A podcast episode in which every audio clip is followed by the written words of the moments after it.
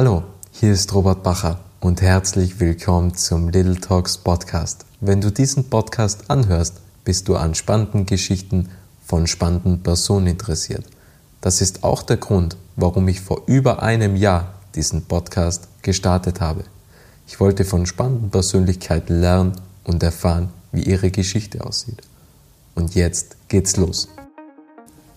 Herzlich willkommen zum Little Talks Podcast. Hier geht es um reale Geschichten von inspirierenden Persönlichkeiten. Die Welt verändert sich, Inspirationen sind überall, genauso wie Geschichten. Es war noch nie so einfach, sich zu vernetzen und seine Geschichte zu teilen. Little Talks vermitteln in 30-minütigen Interviews spannende Impulse, welche bewegen, zum Nachdenken anregen und Identifikationspotenziale schaffen. Das ist Little Talks. Mein Name ist Robert Bacher und mein heutiger Gast ist Uli Ehrlich. Sie ist Unternehmerin und Designerin und hat seit heuer die alleinige Geschäftsführung und ist alleinige Gesellschafterin der Sportalm Kitzbühel. Und die Sportalm Kitzbühel ist eines der erfolgreichsten international tätigen Textilunternehmen mit Sitz in Österreich. Und das Besondere an der Sportalm Kitzbühel ist, glaube ich, dass es seit eigentlich schon immer ein Familienunternehmen war und wird seit fast 40 Jahren von der, von der Familie Ehrlich geführt und die Sporthallen Kitzbühel in Zahlen einmal, also sie exportieren in 40 Ländern, haben 36 eigene Shops und Outlets. Ich glaube, vor kurzem wurde sogar in Salzburg und in München ein, ein weiteres ja. Geschäft eröffnet und ich freue mich jetzt auf ein spannendes Gespräch mit Uli Ehrlich. Hallo. Hallo, herzlich willkommen in Kitzbühel. Freut mich sehr, vielen Dank für die Einladung. Sie haben ja ein unglaublich schönes Bürogebäude. Also wenn man da reingeht, aktuell sind zwar Dreharbeiten, aber man kann sich gut vorstellen, wie das aussieht. Wenn keine Dreharbeiten sind, und das ist ja alles sehr ästhetisch, sehr viel mit Weiß gearbeitet, was drückt das Bürogebäude für Sie aus? Erstens einmal danke fürs Kompliment. Und äh, das Bürogebäude steht für die Entwicklung, die die Marke in den letzten Jahren genommen hat. Weil wenn man unser altes Gebäude sich anschaut, dann war das klein, äh, schnuckelig, aber irgendwie auch ein bisschen unscheinbar. Und ganz, ganz viele Leute sind äh, nach Kitzbühel reingefahren. Wir sind ja ein prominenter Ort mit viel Besuch und äh, sind, obwohl wir an der Ortseinfahrt liegen, an uns vorbeigefahren und haben uns nicht wahrgenommen. Und so war es für uns jetzt, äh, hat zwei Beweggründe gegeben, dass wir diesen Neubau errichtet haben. Einerseits wollten wir unseren Mitarbeitern ein adäquates Umfeld bieten, aber zweitens wollten wir auch nach außen dokumentieren, was eben aus der Marke geworden ist. Nämlich, wie Sie schon gesagt haben, ein international tätiges und im, äh, in Österreich das äh, tatsächlich erfolgreichste äh, Bekleidungsunternehmen. Und das sieht man auch, weil es, der Bau ist, ähm, ja, der steht für eine, eine Weltläufigkeit, der, äh, der steht für eine Großzügigkeit, der hat eine Eigenständigkeit. All das, was wir auch für unsere Marke in Anspruch nehmen. Eine eigene Handschrift, die wir nicht nur außen, sondern vor allem auch im Interieur, innen umgesetzt haben. Und ist so ein bisschen ein, ja, ähm, der Beweis dafür, was aus dieser ähm, eben kleinen Marke in Kitzbühel, dass das unser internationaler Botschafter auch unserer Heimat geworden ist. Für Sie stand ja nie in Frage, dass Sie nicht in das Familienunternehmen eintreten. Aber wann, so habe ich es zumindest gelesen, aber wann war für Sie als Kind begreifbar, aha, das ist jetzt keine Arbeiterfamilie, sondern da ist ein Unternehmen dahinter, die macht Tracht, macht Skimode. Wann äh, haben Sie das begriffen? Wie war so der erste Schritt, wo Sie bemerkt haben, da ist ein, ein Unternehmen in der Familie? Ja gut, mein Vater hat es 1980 übernommen. Äh, da war ich schon 13. Also da ist, da ist einem schon sehr bewusst, was passiert. Er war vorher schon in der Mode tätig als Geschäftsführer und hat dann hier die Möglichkeit bekommen, das Unternehmen zu erwerben von Franz Kneißl, dem seinerzeitigen Skifabrikanten. Äh, also das hat man sehr schnell realisiert und irgendwie war dann auch sehr schnell klar für mich, das möchte ich machen. Also Mode ist äh, meine Herzensangelegenheit, das ist mein Traumberuf. Und so bin ich dann auch mit 14 nach Linz und habe dann dort die fünfjährige Modeschule absolviert. Welche Mode hat Sie damals am meisten inspiriert? Oder welche Designer auch beispielsweise? Wo sagen Sie, das war so ein richtiger Inspirationstreiber?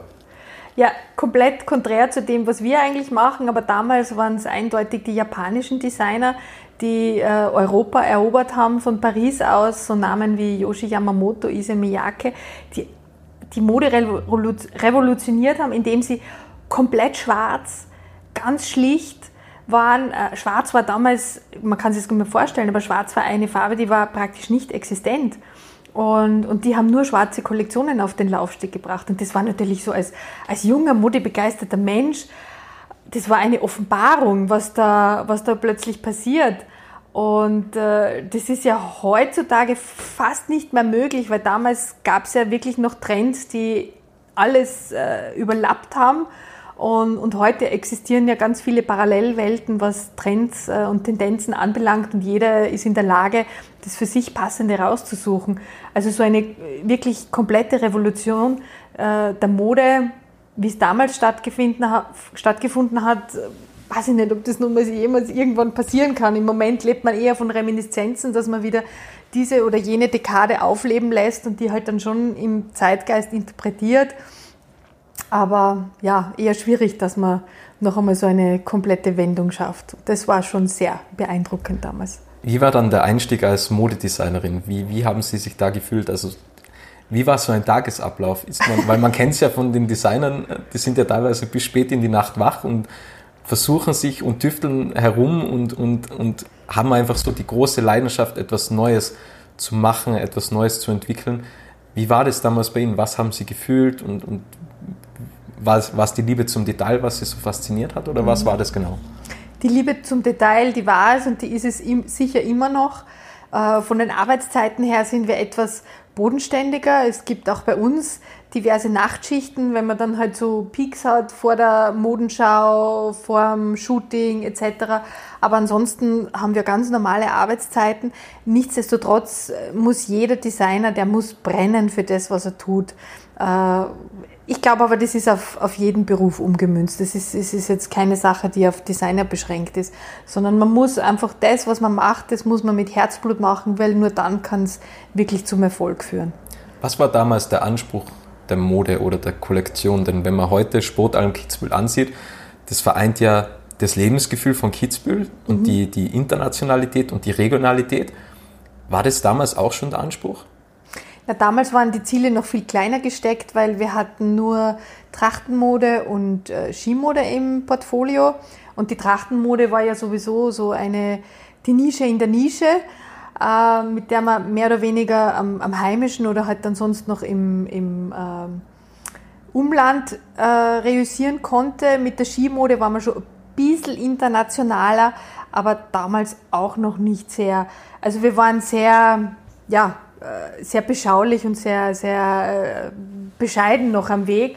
Und, äh, und heutzutage ist es einfach wirklich, man muss exportieren, wenn man aus Österreich kommt. Wir haben auch eine Exportquote von 80 Prozent, weil der Heimmarkt wäre schon zu klein und unergiebig geworden. Und wir haben eben auch festgestellt, dass wir, als wir vor 15 Jahren die Mode lanciert haben, dass wir über eine Handschrift verfügen, die einfach sehr viel mehr Leute auf der Welt begeistert und nicht nur die in Österreich. Die Designerin Viviane, Vivian, mhm. Vivian Westwood. Vivian, ja. genau, Vivian Westwood, die hat ja mal den Satz gesagt, mhm. wenn jede Frau auf der Welt ein Dirndl tragen würde, dann gäbe es keine Hässlichkeit mehr. Stimmt, stimmt. Was sagen Sie zu, der, es zu dem kann Zitat? Ich zu 100 Prozent unterstreichen, weil es ist äh, das ist auch das Wunderbare an diesem Produkt, das mittlerweile ja ähm, das kleinste ist von unseren äh, drei Linien, was den Umsatz anbelangt, aber was wir trotzdem noch mit ihm ganz, ganz viel äh, Liebe gestalten, weil es genau so ist. Es, ist. es gibt kein anderes Kleidungsstück, in dem Frauen mehr Frau sind, in dem sie schöner sind. Und äh, gleichzeitig kenne ich auch keinen Mann, dem eine Frau im Dirndl nicht ein Lächeln ins Gesicht zaubert. Also dieses, dieses Kleidungsstück erzeugt nur positive Assoziationen. Wie kann man so ein traditionelles Produkt, so eine traditionelle Mode immer wieder neu aufleben lassen? Weil man muss ja die Werte der Tradition beibehalten, aber es muss ja doch irgendwie was Neues sein. Das ist wahrscheinlich eine ziemlich große Herausforderung, nehme ich an. Ja, für uns jetzt gar nicht so, weil das, das war das, womit wir uns unsere ersten Sporen verdient haben, indem wir es geschafft haben, die äh, Mode eben ins, äh, die Tracht ins Jetzt zu tradieren. Deswegen heißt es ja für uns auch Trachtenmode, äh, weil es im Gegensatz zur echten Tracht befassen wir uns mit Trends, mit äh, neuen Stoffen, mit Qualitäten. Äh, wir waren eine der ersten, die einfach äh, indische Dupion-Seide in ganz knalligen Farben verwendet haben, um daraus Dirndl zu fertigen, die dann wirklich in Bonbonrosa oder in ähm, äh, Quietschlemon äh, die, die Trägerin erfreut haben. Und das diese Trends, die sind ja für uns sowieso da, weil wir beschäftigen uns in der Mode damit und so können wir die auch leicht auf die Tracht übertragen. Also ich sage, das ist jetzt für uns weniger die Herausforderung. Und das Schöne ist ja, dass Österreich es als einziges Land geschafft hat, die Trachtenmode, über die ja jedes Land verfügt, jede Nation hat ihre Tracht, wirklich in den Alltag zu integrieren. Das ist äh, ein absolutes Unikum und das ist wunderschön, weil deswegen ist es bei uns so lebendig geblieben und, und nichts, was man einmal im Jahr zu irgendeinem Feiertag aus dem Schrank holt, sondern was man wirklich auch in, ins Straßenbild und in sein Leben integrieren kann. Neben der Tracht und neben der Skimode kam ja irgendwann der Modebereich dazu, mhm. die, ich sag's mal, Alltagsmode. Ja. Wie war damals, wie waren damals die Schritte? Also wie fängt man sowas an und ihr habt ja dann angefangen zu expandieren. Was waren die größten Herausforderungen damals? Ja, wir sind da sehr naiv an die Sache herangegangen und, und haben völlig unbedarft einfach eine, eine Modelinie auf den Markt gebracht. Ähm, haben weder Marktforschung noch sonstige Recherchen betrieben, sondern einfach das umgesetzt, von dem wir das Gefühl gehabt haben, das gefällt uns. Und ähm, ja, zum Glück gab es dann auch andere, denen es gefallen hat und wir, wir haben halt äh, durch die eigene Produktion, die wir seit äh, vielen Jahren in Bulgarien haben, war es uns auch möglich, da mit kleinen Schritten voranzukommen. Also wir haben da jetzt nicht mit irgendeinem Masterplan irgendwelche Märkte ausgerollt, sondern wir haben peu à peu haben wir unsere Erfolge, unsere kleinen Erfolge gefeiert äh, in Österreich, in Deutschland und dann sind wir halt mit mehr Selbstbewusstsein an die Sache herangegangen und haben gemerkt, okay, gut, ja, also wir können überall dort, wo wir schon mit der Skimode präsent sind, wo man diese Handschrift auch mag, können wir mit unserer Mode Erfolg haben und haben dann eben so sukzessive einen Markt nach dem anderen für uns erobert. Wie wichtig war der Name Kitzbühel für die Expansion? Ist das ein großer Erfolgstreiber von Ihnen gewesen? Äh, teils, teils teils war, äh, also wo man es kennt, hilft es natürlich. Äh, es gab aber auch zum Beispiel in Russland oder, oder gibt in Russland immer noch viele, die, denen Kitzbühel kein Begriff ist. Und äh, da waren wir dann und sind es immer noch sowas wie ein Botschafter für den Ort, dass die erst mit Sportalm in Berührung gekommen sind und dann über Sportalm sich damit auseinandergesetzt haben, was Kitzbühel eigentlich für ein wunderbarer Ort ist. Mittlerweile macht die Mode, glaube ich, 60 Prozent ähm, ja. bei Ihnen aus im Unternehmen. Ist es ein, wie, wie war damals oder wie, wie hat sich das über die Jahre gesteigert? Ähm, weil es würde ja wahrscheinlich nicht von Anfang an 60 Prozent gewesen Nein. sein. Gab es da auch zwischenzeitlich noch Rückschritte, wo man gedacht hat, vielleicht ist Mode gar nicht das Richtige und wir sollten uns mehr auf die Tracht und auf die Skimode fokussieren? Nein, also das, das nicht. Es, äh, die Mode war so gesehen von Anfang an eine Erfolgsgeschichte, weil äh, schon nach den ersten Saisonen klar war, das, das wird was, das hat Zukunft. Und, äh, und dann natürlich im Gegensatz zur Tracht kann man die Mode weltweit verkaufen und im Gegensatz zur Skibekleidung ist man nicht nur auf eine Saison limitiert, sondern man hat ein Ganzjahresprodukt. Und das war für uns somit das erste Mal etwas, wo wir gesagt haben, da kann man jetzt wirklich äh, wirklich schauen, dass man das ausbaut und, und da ist einfach sehr, sehr, sehr viel Potenzial drin in dem Markt. Mode hat ja sehr viel mit Design zu tun und Geschmack zu tun. Woher, woher nehmen Sie die Inspiration heutzutage noch? Also mittlerweile haben Sie ein Design-Team, das haben Sie im Vorgespräch mhm. erwähnt, aber trotzdem muss man ja immer irgendwie Inspiration einsammeln. Gibt es irgendwelche Vorbilder, was Sie heutzutage noch haben und was machen Sie, wenn Sie einmal keine Ideen mehr haben und wenn Sie sagen, jetzt bin ich irgendwie den Input, was ich früher gegeben habe, der fehlt mir jetzt irgendwie. Gibt es da irgendwelche Inspirationsquellen, was Sie verfolgen?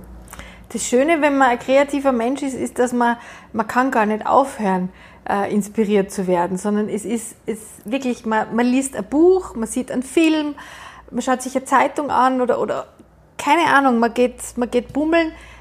Immer, es gibt immer irgendetwas, das einen fasziniert und dann hat man natürlich eben auch äh, Vorbilder, würde ich es jetzt nicht nennen, aber man hat natürlich auch gewisse äh, Kollektionen, die man sich gern anschaut oder gewisse Designer, wo man sagt, oh, der hat einfach immer so schöne Farben oder Muster.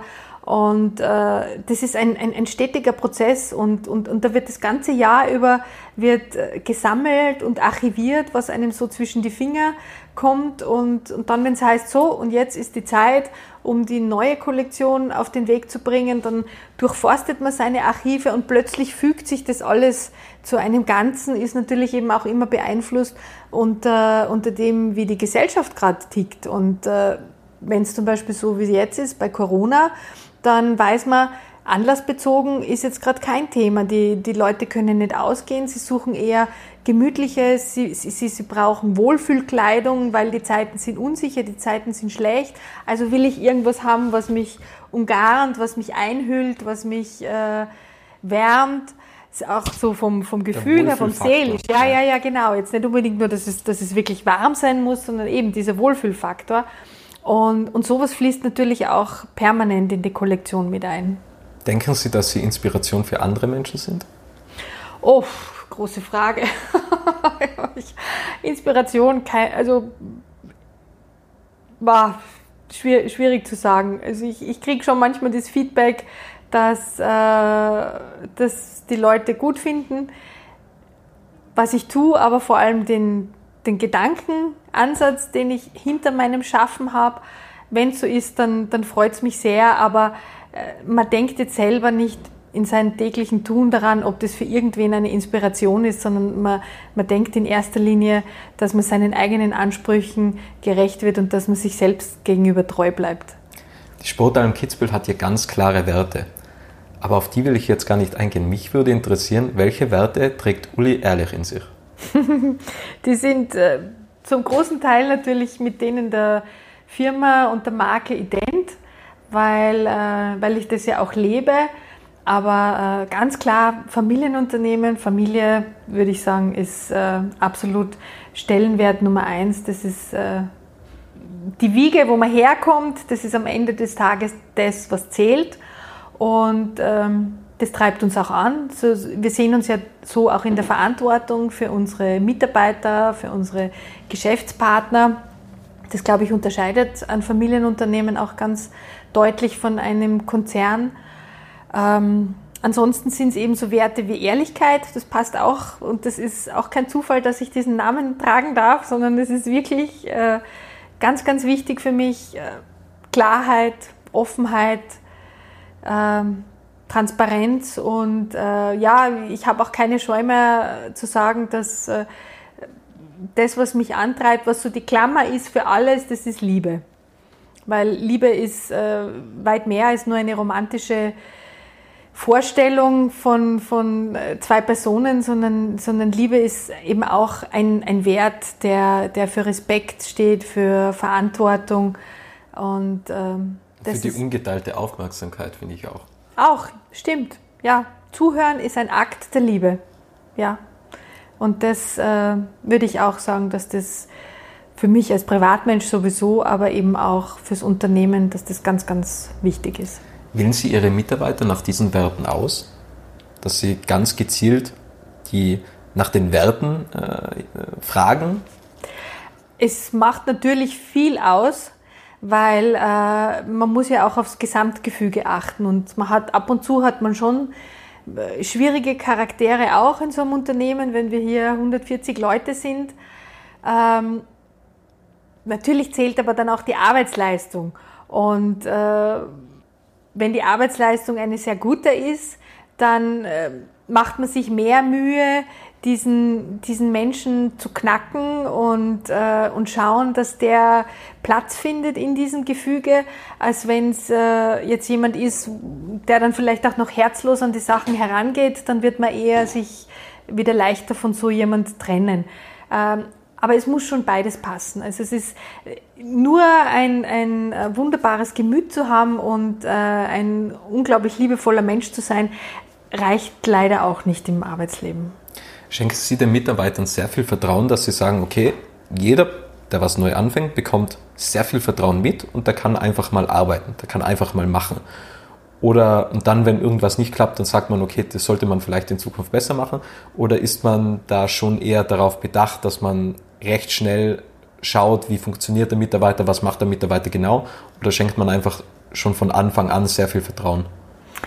Wir schenken zwangsläufig viel Vertrauen, weil wir sind so schlank besetzt, dass wenn ein neuer Mitarbeiter anfängt, es in der Regel gar nicht großartig jemand gibt, der ihm jetzt äh, instruiert. Ich meine, natürlich wird man äh, eingelernt und man weiß, was man zu tun hat, aber äh, wir haben jetzt keine Trainee-Programme, sondern wenn jemand kommt, dann ist er bitte hier, um diese oder jene Aufgabe zu erledigen und äh, demgemäß soll er sehr schnell alleine laufen. Äh, und ich bin generell auch jemand, der, der, den Leuten da sehr vertrauensvoll viel Verantwortung überträgt. Und ich, ich sage immer, wichtig ist, dass die Leute Entscheidungen treffen, weil eine falsche Entscheidung kann man, in den meisten Fällen kann man die revidieren. Aber wenn keine Entscheidung getroffen wird, dann entsteht Stillstand. Und Stillstand ist der Tod. Das man lernt ja aus den Entscheidungen. Also Sowieso. die Referenzerlebnisse, die was man macht, die machen ja dann ein zu dem Menschen, was man heute ist. Natürlich, natürlich.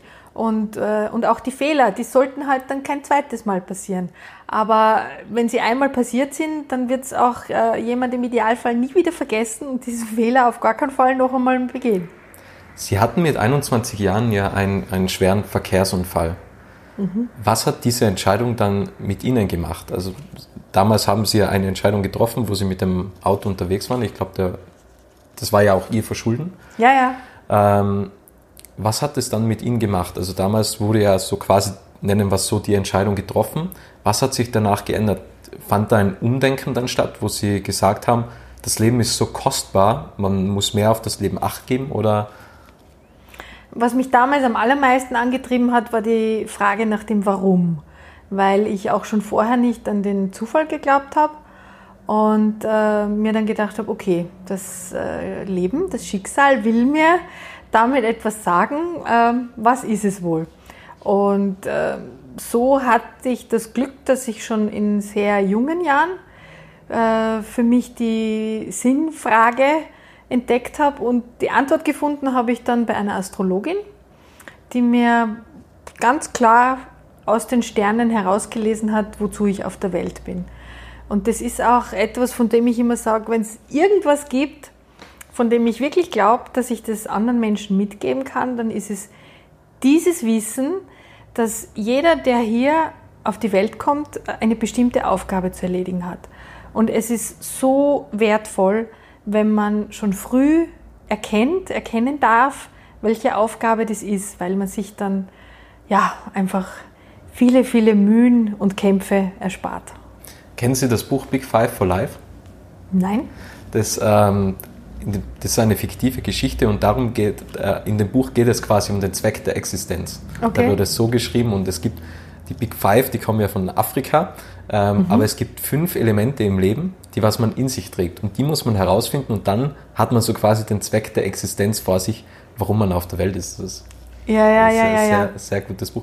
Klingt Glaub, plausibel, ja. Glauben Sie, dass, dass alles im, im Leben einen Grund hat, ja. dass es passiert? Ja, absolut. Glauben Sie, dass wir eine Vorbestimmung haben, wie Glaub wir das Leben auch. leben? Glaube ich auch. Ich glaube an kein richtig oder falsch äh, sondern wenn, also ich glaube an die Bestimmung, ähm, aber wie ich dann dorthin gelange, das ist schon mir überlassen. Und wenn ich manchmal eine vermeintlich falsche Entscheidung treffe, dann ist die für mich gar nicht falsch, sondern sie war in dem Moment, war sie richtig, weil ich noch nicht so weit war, weil ich noch dieses oder jenes zu lernen hatte, weil ich noch den oder die mitnehmen habe sollen. Ähm, aber das, das glaube ich auf jeden Fall, dass es das für jeden Menschen gibt. Wie findet man am besten sein eigenes Warum? Wie findet man das heraus? Diese innere Klarheit, dass man weiß, warum man da ist. Und ändert sich das auch dann teilweise über das Leben oder findet man das einmal und dann passt das Warum für immer? Naja, also für mich hat es damals auf, aufs erste Mal gepasst mit dem, was diese Astrologin mir mitgegeben hat. Das war äh, meine Bestimmung. Dazu bin ich auf der Welt. Und da fügt sich dann auch wieder, warum ich in diese Familie hineingeboren bin, ähm, weil ich eben hier das ideale Sprungbrett vorgefunden habe, um, um das zu lernen, was meine Aufgabe ist. Spannend, also das, das echt, das fasziniert mich total. Ähm,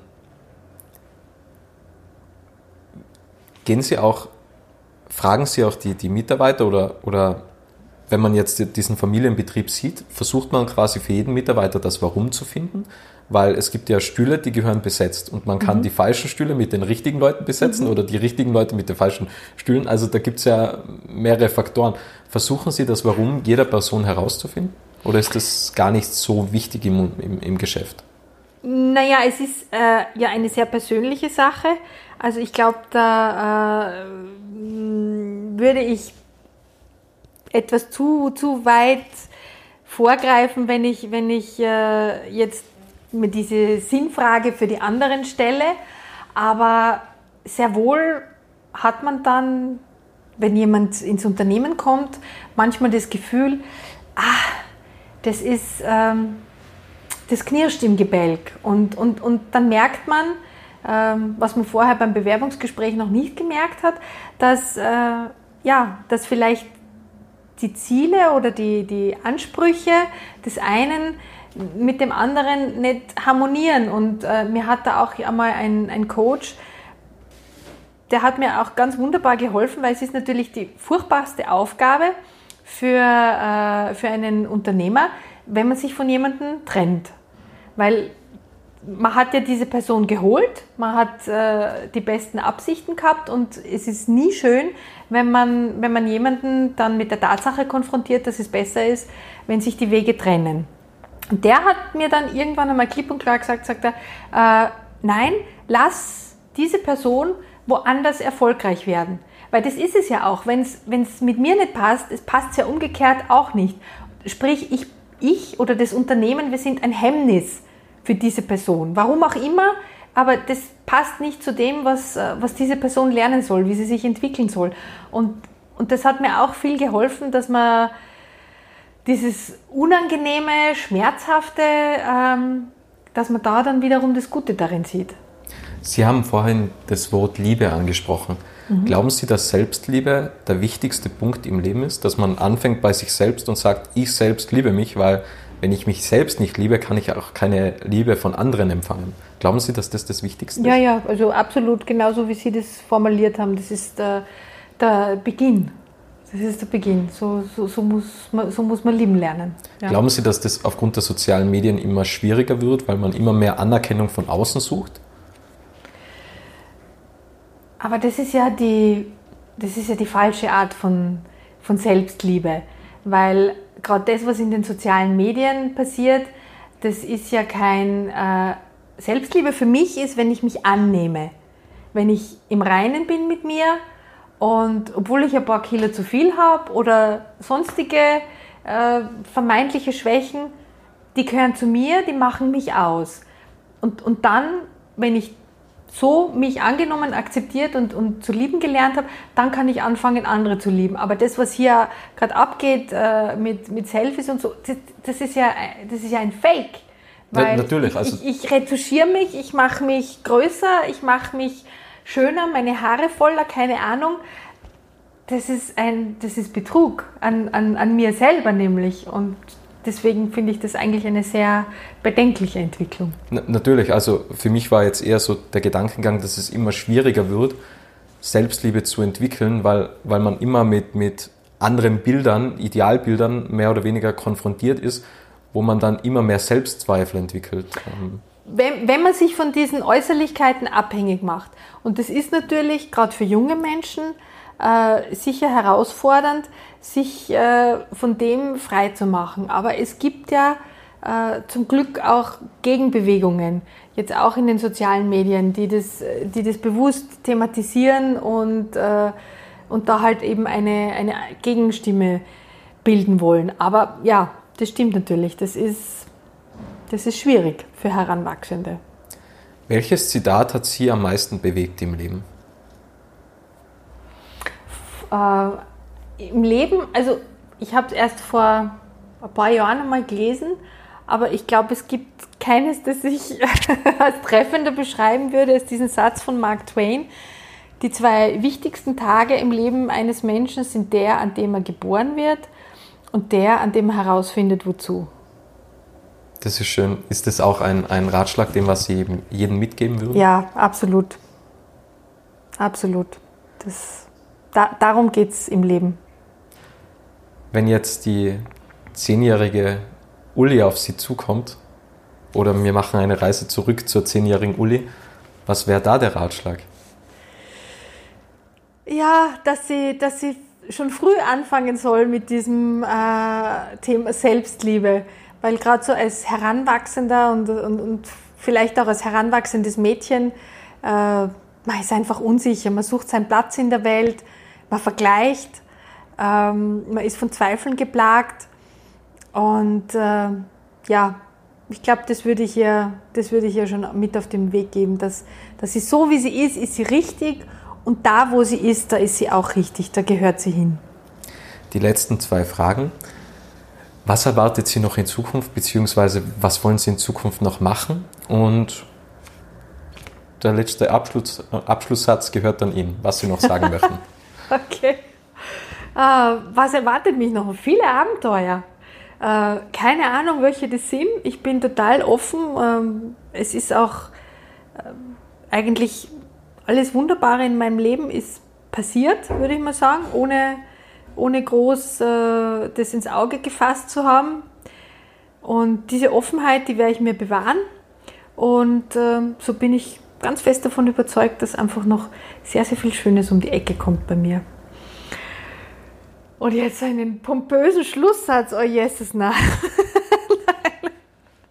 oh Gott.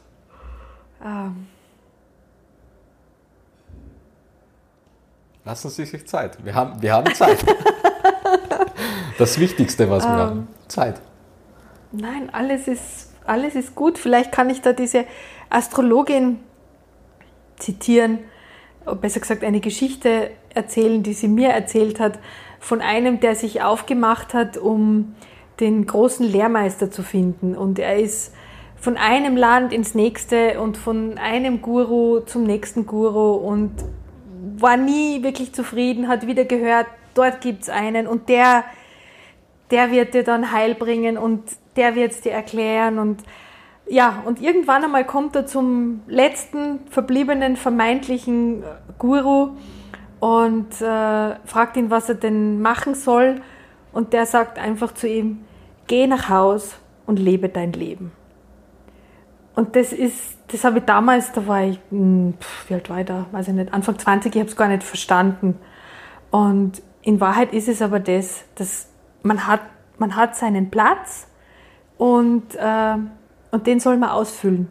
Und dann ist auch das ganze Hadern und Zaudern und äh, Zweifeln, dann, dann hat es auch keinen Raum mehr, sondern dann, dann weiß man, dass man das, was man jetzt hier hat, dass man das mit Leben füllen soll ich sage immer, it's not a bad day, it's a character building day. Also immer, immer wenn was schlecht läuft, ja, das ist jetzt gerade ein, ein Tag, der was meinen Charakter bildet und stärkt. Genau, genau.